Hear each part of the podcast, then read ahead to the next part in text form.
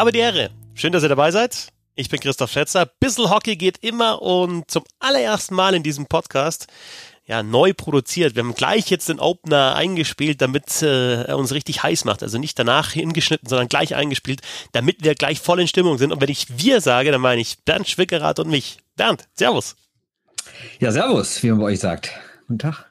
Also hatte ich der Opener auch gleich mal jetzt nochmal auf ein anderes Level gehoben. Du bist ja eh schon immer ganz oben dran, aber jetzt nochmal noch mal mehr. Ich habe direkt meine Jacke ausgezogen, weil mir zu warm wurde, muss ich sagen.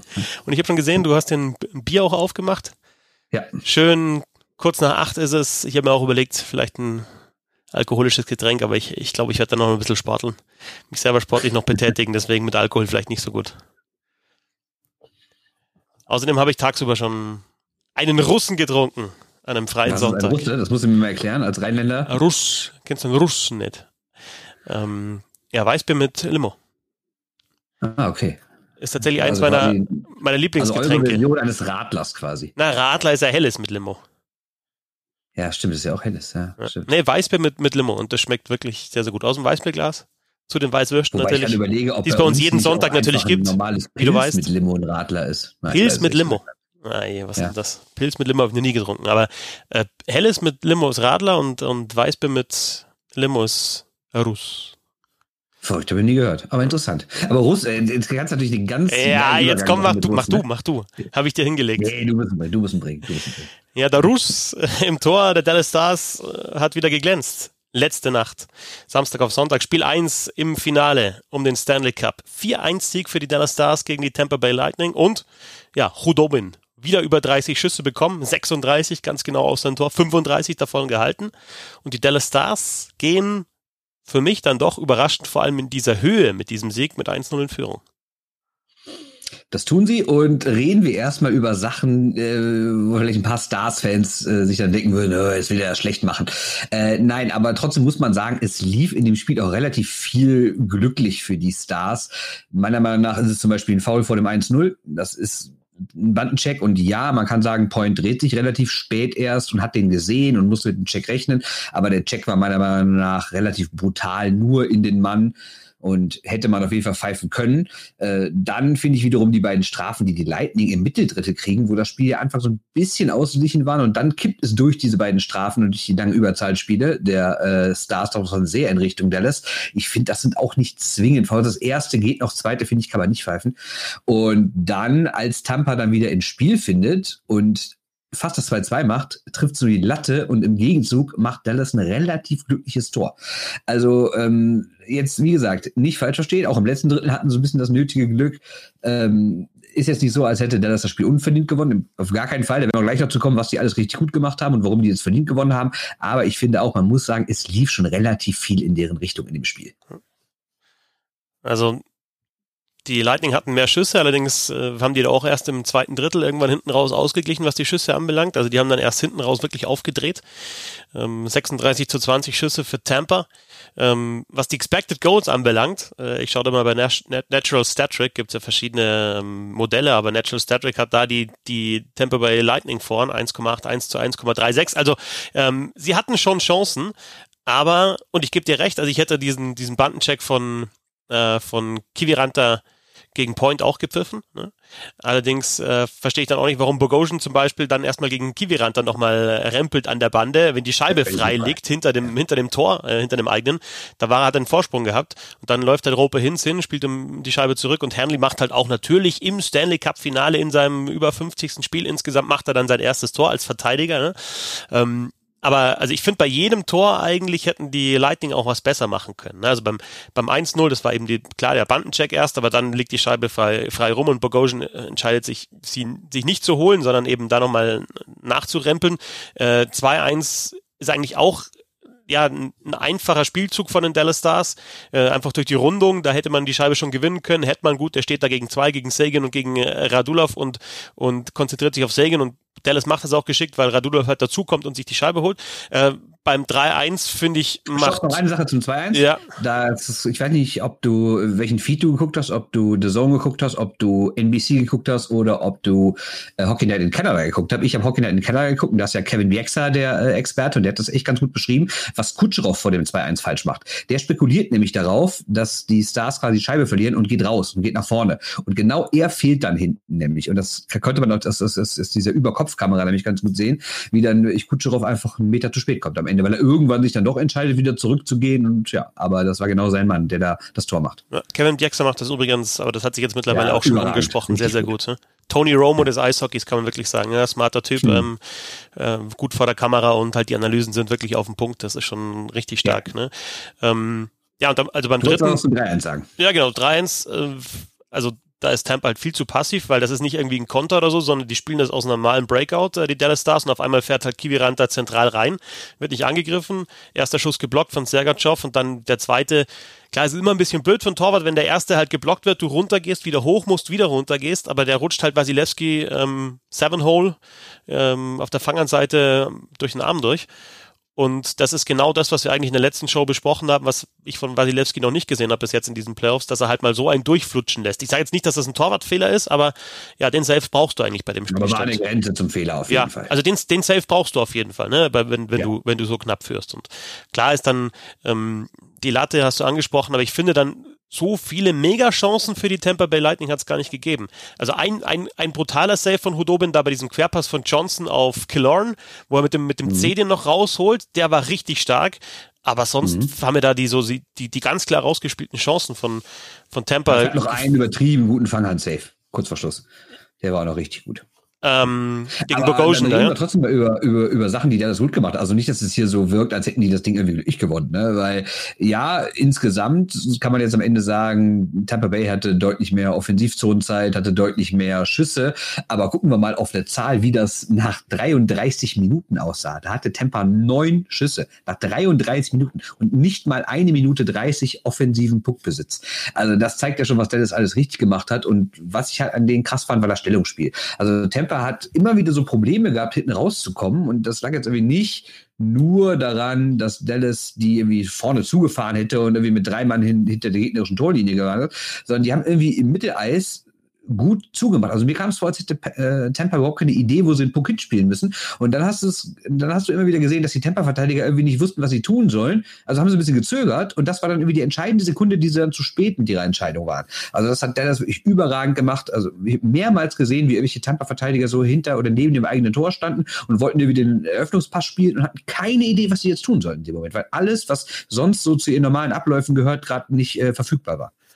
Und, und offensiv ist es halt tatsächlich auch größtenteils dieses einfache Eishockey gewesen, das wir bis jetzt von den Dallas Stars, vor allem in der letzten Runde, also im, im Conference-Finale, im Halbfinale, gesehen haben, halt, halt schnell umgeschaltet und dann halt, also bei den ersten beiden Toren war das halt einfach klar immer mit dem Bandencheck, äh, aber beim zweiten war es auch einfach gut an der Bande gearbeitet, sich die Scheibe geholt und dann auch finde ich gut zu beobachten, immer wieder halt versucht, den, den Trailer mitzunehmen, der von hinten kommt. Also beim ersten war das ja Hanley, mhm. der von hinten gekommen ist, beim, beim zweiten, beim 2-1 war es Oleksiak, zwei Verteidiger, die nicht Heißkannen oder Klingberg heißen, aber halt eben auch mhm. treffen können. Und vielleicht auch deswegen äh, freigelassen wurden. Ja, ja. genau. Und, und, und dann ja, fast halt die zwei Verteidiger-Tore und äh, das war halt dann jeweils auch clever gespielt da hinten raus. Und dann hattest du von, von Dallas, finde ich, vor allem im zweiten Drittel halt in den Überzahlsituationen nochmal richtig Drang. Und dann kam halt Temper, aber irgendwie auch zu spät. Also du hast jetzt angesprochen, wie es nach 33 Minuten war. Äh, wenn du dann anschaust, dass ähm, in, in der restlichen Spielzeit, ähm, jetzt muss ich mal schauen, wo ich mir das aufgeschrieben habe, ähm, letzte 27:30 des Spiels, Dallas drei Tore mit vier Schüssen, Tampa null Tore mit 28 Schüssen. Äh, ja, Kenny Albert von MB, NBC nochmal getwittert. Also die zweite Hälfte des Spiels hat dann schon eher Tampa gehört, aber die Dallas Stars machen halt die Tore. Ja, und ähm, reden wir mal wieder über Tampa. Ähm, ich fand halt, ja, die haben am Ende Druck gemacht, was aber auch daran lag, dass Dallas so sich ein bisschen hinten reingestellt hat und ich dachte, jetzt müssen wir echt nicht mehr mit zwei Toren Vorsprung hier unbedingt aufs nächste Tor spielen, sondern wir verteidigen das einfach mal. Dann kam Tampa natürlich automatisch zu viel Scheibenbesitz und die haben relativ viel geschossen, aber wie du e-, eben richtig gesagt hast, so die absoluten hundertprozentigen gab es vielleicht zwei, drei. Ne? Also auch jetzt, obwohl Tampa so viele Schüsse hatte im letzten Drittel, hat Dallas mehr Großchancen im Spiel gehabt, glaube ich 8 zu 6, ne? Habe ich nämlich irgendwo gelesen.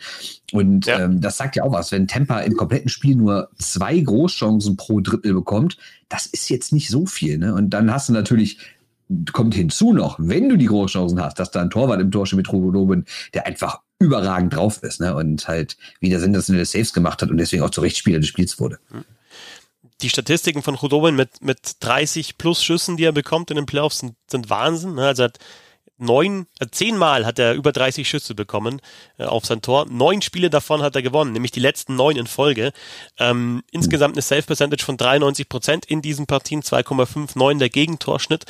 Ähm, und ich habe Kevin Weeks noch ein bisschen, jetzt äh, gab es eine kurze Analyse von ihm, der ja im NHL Network arbeitet, ehemaliger Torwart der New Jersey Devils unter anderem, äh, der ihn ja, mit, mit, mit Tim Thomas verglichen hat, äh, auch mit Dominik Haschek, solche, ähm, solche Vergleiche kamen dann. Also die Spielweise ist halt schon einfach auch interessant, die der hat. Ne? Er ist nicht besonders groß, mhm. gut 1,80, ist keine Riese, aber er ist halt hat trotzdem gutes Stellungsspiel, spielt aggressiv und hat halt dann teilweise so wilde Aktionen, wie jetzt auch in dem Spiel, dass er, oder so unkonventionelle Aktionen. Ich will, dass er dann halt einfach mit der Stockhand die Scheibe fängt, ne, und dann nochmal kurz mhm. hochhält.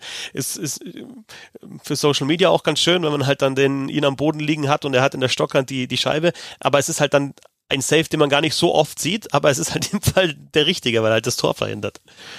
Ja. Ja, war schon wirklich ein echt starkes Spiel von dem. Und ich meine, wir haben ja vorher gesagt, was ja jetzt auch keine Riesenprognose äh, ist, dass er der entscheidende Mann sein wird, wer irgendwie die Serie gewinnt. Und gestern hat das natürlich direkt mal unter Beweis gestellt. Aber die andere These war ja, die du, glaube ich, aufgestellt hattest, dass Dallas aktuell auch einfach ein Team ist, das halt diese unerwarteten Torschützen hatten, diese unerwarteten Leute, die, äh, die dann, wenn die Topstars mal nicht treffen, die dann da sind und irgendwie in die Bresche springen. Dann hat sie gestern wieder. Ja, und immer andere. Also es ist nicht so, dass ja. dann immer halt, okay, du hast jetzt dann ähm, tief im Scoring, hast dann Kiviranta und Pavelski, sage ich mal zum Beispiel, sondern jetzt, jetzt trifft halt wieder ja. Kiviranta oder hast und Oleksiak hat jetzt schon sein fünftes Tor gemacht, ne? So also ein Schrank, der eigentlich eher für die Defensive zuständig ist, aber macht halt auch Buden und jetzt halt eine wichtige Bude oder halt dann mal erstes NHL-Tor von Hanley. Gut, das Tor von Dickinson dann hinten raus war ein Empty Net Goal. Aber ja, ich habe so einen Eindruck, manchmal, also ich finde auch zum Beispiel, dass die Top-Reihe nicht schlecht gespielt hat von Dallas. Sagan, äh, Ben und Radulov, da waren schon Chancen da, auch in Überzahl. Ähm, aber ja, Sagan hat ein bisschen Pech gehabt. Ne? Du hast ihm auch gesehen, dass er irgendwann relativ frustriert war. Ich glaube, es war sogar schon im ersten Drittel, wo er irgendwie zwei oder drei Schüsse hatte, wo du dachtest, ja, die können auch mal reingehen, wenn es läuft, ne? Aber dann hat irgendwie Wasilewski, der ja bis auf dieses eine Ding da zum 3-1 auch wieder ein richtig gutes Spiel gemacht hat, darf man auch nicht vergessen. Als Dallas die Überzahl hatte, hätten die schon deutlich früher das zweite oder dann vielleicht sogar dritte, vierte Tor machen können. Ne? Und das hat er eigentlich im Alleingang Temper die ganze Zeit im Spiel gehalten, muss man natürlich auch klar sagen. Ja, ja was, was denkst du, was muss Temper jetzt in Spiel 2 anders machen, besser machen? Denkst du, dass das Spiel irgendwie umstellen ja, müssen oder? Ich, oder einfach anknüpfen, ne? weil eigentlich kannst du auch sagen, okay, die Tore müssen halt fallen. Wenn du sagst, die erste Hälfte war nicht gut, aber man sagt, man kann jetzt da knapp eine halbe Stunde von dem Spiel eigentlich mitnehmen und sagen, da haben wir es offensiv richtig gemacht, wir haben halt die Buden oder die Tore nicht gemacht oder lagen auch schon zurück. Ja, zwei Sachen dagegen. Also die erste Sache dagegen ist meiner Meinung nach, dass du natürlich das auch nur so machen konntest, weil der Spielstand so war. Hättest du da 1-0 geführt oder hättest 0-0 oder 1-1 oder 2-2 gestanden, wie auch immer, hätte Dallas sich ja nicht so hinten reingestellt. Die hätten ja auch dann wieder gespielt, so wie am Anfang. Und da sah Temper echt nicht gut aus. Und die zweite Sache war, die wir eben schon mal angesprochen haben, obwohl die halt so viel Scheibenbesitz haben, so viel Offensivzonenzeit, so viel Schüsse hatten, richtige Torchancen waren echt relativ wenig für deren Verhältnisse. Und deswegen kann man nicht einfach sagen, ja komm, äh, wir spielen einfach so weiter, weil wenn die so weiterspielen, schießen die auch kein Tor. Weil das Tor, bei allem Glück, was ich eben über Dallas gesagt habe, das Tor für Tampa war ja noch viel glücklicher. Das war das Glücklichste. Also, also 48 Mal abgefälscht und eigentlich daneben geschossen und sowas. Also eigentlich äh, schießt Tampa in dem Spiel kein einziges Tor, wenn es normal läuft. Ne? Stimmt auch wieder. Ähm, ja, noch eine Sache zur Top-Reihe. Ich ja. finde, du siehst Point, also obwohl der wirklich stark war, also das, was ich eben sagte, dass, dass Tampa so oft Probleme hatte, finde ich, wenn der Verteidiger von hinten den Aufbaupass spielen wollte oder diese, diese Diagonalpässe durch die neutrale Zone, wo dann oft so ein langer Schläger dazwischen war, gerne aber von Pawelski oder sowas, ne? Ähm, das war ein Problem, aber du hast gemerkt, wenn sie vorne reinkommen, dann waren es meistens so Einzelaktionen von Point. Hat sich die Scheibe genommen, ist durchgerannt und hat dann irgendwie, ist, weiß ich so, nach vorne gesprintet, dann eine harte Wende gemacht und dann so diese kleinen Chip-Pässe zurück zu den nachrückenden Verteidigern. Das war so lange Zeit die einzige Variante, wie Tampa vorne reinkommt. Und das fand ich auch echt gut. Trotzdem wirkt Point nicht hundertprozentig fit und vor allen Dingen, von wem ich jetzt großes Wort für sowas, aber nahezu erschüttert war, war ja Herr Kutscherow. Der wirkte überhaupt null leichtfüßig, null Spielwitz. Also der scheint irgendwie auch angeschlagen zu sein. Und wenn natürlich dann schon zwei von deinen drei Top-Leuten angeschlagen sind, plus Steven Stamkos nicht dabei, dann wird selbst für ein Team wie Tampa irgendwann eng. Ne? Mhm. Und dann haben wir auch nochmal Back-to-Back in der Serie, also alle zwei Tage und einmal ja. sogar aufeinander folgen, wo, wo ich mir echt denke, klar willst du so schnell wie möglich fertig sein, aber hättest du nicht einfach den Rhythmus behalten können, alle zwei Tage, warum musst du da einmal, stell dir vor, das eine Spiel geht wieder in die Verlängerung und das andere ist dann Decider und dann, ich bin nicht, nicht so begeistert von, von dieser Regel. Nee, vor allem fragt mich auch, es, es, es ist ja so ohne Not, was soll das? Ja. Weil es ist ja nicht so, als wäre es jetzt ein Problem, wenn diese ganze Geschichte jetzt hier einen Tag länger dauert, ne? ist ja nicht so, als hätte uns gesagt, ja komm, wir müssen irgendwie einen Flug kriegen oder unser Hotel läuft aus, die sind eh schon seit zweieinhalb Monaten da, ob die jetzt einen Tag länger da bleiben, ist auch völlig Latte. Also Spiel 2 in der Nacht auf Dienstag um 1.30 Uhr wiederzusehen auf der Zone. Ähm, ich werde das Spiel kommentieren und bin echt gespannt auf die Reaktion der Tampa Bay Lightning. Oder ist es wieder Anton Hodobin, der ja, der ein Spiel geklaut war es jetzt in Spiel 1, würde ich sagen, nicht, aber er hat gut gehalten. Nee, nee, und irgendwie auch ganz interessant nochmal zu der so Körpergröße, gell? also es heißt ja immer, du musst ja groß sein als moderner Tor. Da mindestens 1,90, 1,95, teilweise sind die Goalies bis zu zwei Meter groß. Anton Hodobin ist 1,81 und ich habe mir mal die, die Körpergröße der letzten ähm, Stanley Cup-Sieger, beziehungsweise der Torhüter der letzten Stanley Cup-Sieger rausgeschrieben. Hm. Binnington 1,85. Binnington, Holtby. 1,85, Holtby 1,88. Murray ist, Murray ist 1,94, das ist die einzige ja. Ausnahme. Flurry, wenn du den mit dazu nimmst, bei, bei den Pittsburgh Penguins 1,88. Crawford ja. 1,88, Quick 1,85, Niemi 1,88, Thomas 1,80 und Haschek ähm, ist 1,82 Meter. Also da ist nur einer über 1,90. Äh, also mhm dieser Trend, also ich glaube, du musst einfach gut halten als Torwart, ne? Du musst halt einfach die Scheibe drauf. Ich glaube, du jetzt 1,90, 1,95 und 1,80 bist. Ja. Aber der Stil von, von Hodomen ist schon interessant. Du musst halt natürlich auch aus, aus Tempersicht irgendwie gut aufpassen kannst nicht, aber könnte jetzt so laufen, dass der halt einfach komplett, komplett jetzt durchdreht und, und heiß gelaufen ist, der Hudobin und du halt gar keine mehr Chance, äh, Chance mehr hast, den zu überwinden. Also du brauchst wahrscheinlich dann schon einfach mal so ein, so ein Tor, wie, wie sie eigentlich erzielt haben, ne? Also einfach irgendwie blöd abgefälscht oder so, dann, dann kannst du ihm vielleicht ein bisschen den, den Glauben in die eigene Stärke wieder nehmen. Ja, und wie gesagt, auch mit dem Lattenschuss, da hast du den Torwart ja eigentlich auch geschlagen und also es ist ja nicht so, als wenn die jetzt da völlig ratlos sitzen und denken, wie sollen wir ein Tor schießen? Ne? Also ich würde mir eher schon irgendwie Gedanken machen um andere Sachen. Um meine erste Reihe irgendwie würde ich mir Gedanken machen um die Reihe mit Janni Gord. Die war ganz schwach. Die hat irgendwie fünf Großchancen zugelassen oder vier oder so. Also echt überraschend. Dann vor allen Dingen, wo wir das Markus angesprochen hatte, schon im, im, im, im vergangenen Podcast, die linke Abwehrseite, äh, die rechte Abwehrseite der Lightning mit Schattenkirk, Bogosian und Shen. Boah, die war jetzt auch nicht so heiß. Shattenkirk hat viele Fehlpässe gespielt. Bogosian, äh, haben wir eben schon mal drüber gesprochen, das 1-0. Shen ist jetzt auch nicht so der Allergeilste. Also da haben die echt ein Problem. Hetman, äh, und McDonough und ähm, Sergachev waren alle super, fand ich echt drei gut, aber du hast richtig gesehen, die drei sind gut, die drei oder die vier können nix. Also mal ganz einfach gesagt. Hast du sonst noch was zu dem Spiel? Sonst können wir vielleicht noch kurz über, über die Pressekonferenz ähm, ja, ein Satz zu Maroon, ja. also die Aktion Ende des ja. zweiten Drittes, wo er den Puck absichtlich so auf die Bank schießt von Dallas, wo er auch dann zehn Minuten vorausgegangen ist, äh, hat schon tief blicken lassen. Ne? Also, dass man so frustriert ist nach 40 Minuten im ersten Spiel, ist ja nicht so, als wäre das jetzt irgendwie das dritte Spiel gewesen, die hätten die ersten beiden schon verloren und du liegst irgendwie 0-6 zurück oder so, ne? sondern nach 40 Minuten stand 3-1 da so, so eine Aktion, völlig, unnöt äh, völlig unnötig und ja, auch unverständlich, weil das ist ja nichts, wo, wo du dein Team mit aufbaust, oder? Nee. Also Maroon ja auch, finde ich jetzt einer, der durchaus Emotionen mit reinbringt bei den Tampa Bay Lightning. Also so viele Tore hat er nicht geschossen und wichtige Aktionen, aber irgendwie, ja, klar, hat einen Cup gewonnen letztes Jahr.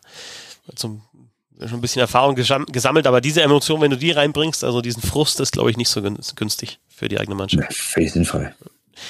Also wie, wie jedes Jahr ja auch diese Pressekonferenz, wenn, die, wenn das Stanley Cup Finale startet, äh, spricht Gary Batman, der Commissioner. Und ja, es gab vor allem so ein paar interessante Aussagen, was den nächsten, die nächste Saison anbelangt, wann die starten sollte.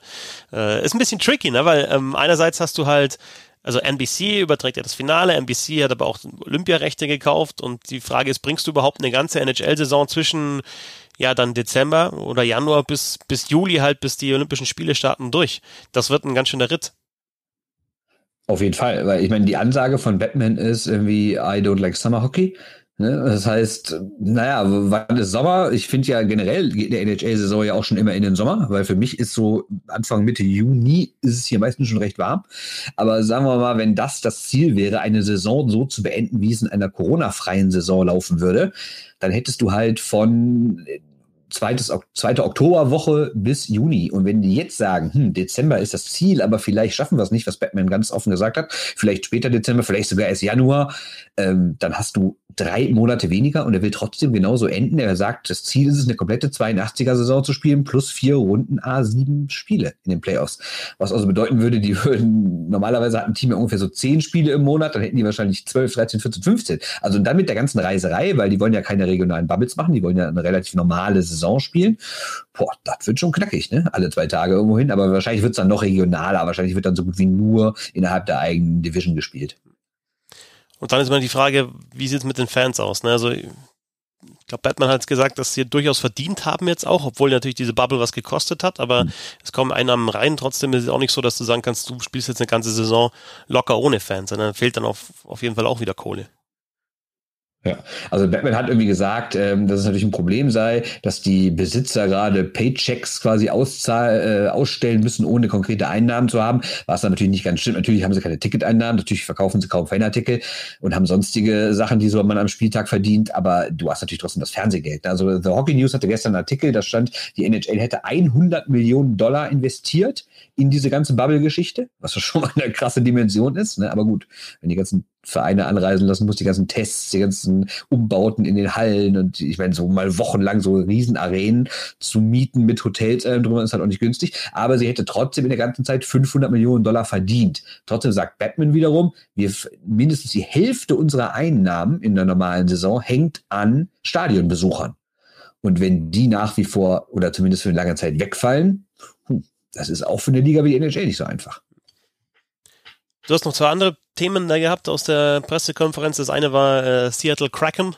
Äh, die starten wie geplant 2021, 2022. Also die Pandemie ähm, wird da ähm, diesen, den Start dieser Franchise nicht irgendwie nach hinten schieben. Das andere Thema, ähm, HDA, Hockey Diversity genau. Alliance kriegen die Geld, werden die unterstützt, äh, werden sie auch promotet von der Liga, was wird da passieren? Was, was glaubst du, sind das Lippenbekenntnisse, die dir jetzt aktuell kommen oder denkst du, da wird sich tatsächlich noch mehr tun? Also ich glaube grundsätzlich, dass sich mehr tun wird, ne, weil die haben ja auch Kim Davis verpflichtet ähm, und die macht, glaube ich, einen guten Job im Rahmen ihrer Möglichkeiten. Ich glaube, dass natürlich das Thema erstens im Eishockey nicht so präsent ist, haben wir ja schon mal drüber gesprochen, ne, weil das halt die Leute halt einen andere, anderen eigenen Horizont haben, einen eigenen Erfahrungsschatz und vielleicht mit Rassismus auf der diskriminierten Seite nie so in Berührung kam und dass du jetzt erstmal irgendwie sich daran gewöhnen bist, dass es auch ein wichtiges Thema ist. Die andere Sache ist, dass diese HDA, das sind, ist ja so eine von Spielern gegründete Organisation, die halt für mehr Inklusion äh, und für mehr Integration werben will und die sich halt so martialisch auf die Fahnen geschrieben haben, irgendwie den, den Rassismus aus dem Eishockey zu verbannen. Ne? Also ist natürlich eine Forderung, die wir zu 100 Prozent unterstützen. Aber äh, Batman steht, glaube ich, nicht darauf, wie diese Organisation aufgetreten ist, weil die relativ fordernd ist, also aus seiner Sicht jetzt. Ne? Die haben ja so einen Maßnahmenkatalog aufgestellt und da geht es unter anderem darum, dass die viele Millionen Dollar für Programme haben wollen, dass die eine Quote für Schwarze oder People of Color, wie es ja immer heißt, in den Chefetagen haben wollen. Es soll mehr Zusammenarbeit mit Firmen geben, eine gewisse Quote von Firmen, mit der die die NHL für was auch immer beauftragt, soll von schwarzen Besitzern geführt sein. Dann soll jedes Business mit Firmen, die wiederum keine klare antirassistische Agenda haben, sofort abgelehnt werden. Das ist natürlich auch ein sensibles Thema ist, wenn du irgendwie einen großen Sponsor hast, der vielleicht einen reaktionären Besitzer hat, aber der pumpt Millionen in die Liga, dem mal zu sagen, nee, uns gefällt deine Politik nicht, wir schweißen dich raus. Ob die NHL darauf eingeht, sehr, sehr zu bezweifeln. Und wie gesagt, Batman wurde generell gefragt, wie aktuell die Zusammenarbeit mit der HDA aussieht. Und er hat dann mehr so Allgemeinplätze losgelassen und nichts Konkretes gesagt. Und es wirkte nicht so, als würden die sich jetzt nächste Woche treffen und zusammen in Urlaub fahren und irgendwie ne, abends alles besprechen. Das klang eher so, dass da noch ein ziemlicher Graben ist aktuell zwischen Liga und HDA. Gut, dann denke ich, haben wir das Daily ähm, mit sowohl sportlicher Situation als auch ja, organisatorischer Situation ähm, ganz gut gefüllt. Und äh, von mir gibt es die Info, dass wir das jetzt versuchen, schon jeden Tag zu machen. Also dass es jetzt wirklich ein Daily ist, weil jetzt läuft das Finale. Ich versuche wahrscheinlich dann auch, also nicht jeden Tag, äh, nach jedem Spiel natürlich, äh, so ist es. Ähm, jetzt gleich nach dem Spiel zwei versuche ich eigentlich sofort nach der Partie was aufzunehmen. Also wenn ihr das Spiel nicht schaut, dann könnt ihr gleich in der Früh den Podcast hören und dann das Spiel vielleicht nachschauen. Und ja, schauen mal, wie die Tampa Bay Lightning reagieren auf diesen 0-1 Rückstand. Äh, Sie haben ja in den letzten sechs Spielen immer das erste Gegentor kassiert. Drei gewonnen, drei verloren. Also wäre vielleicht auch mal nicht schlecht, das erste Tor zu machen, vor allem gegen so eine Mannschaft wie mhm. Dallas. Also mal vielleicht mit einem Vorsprung zu spielen.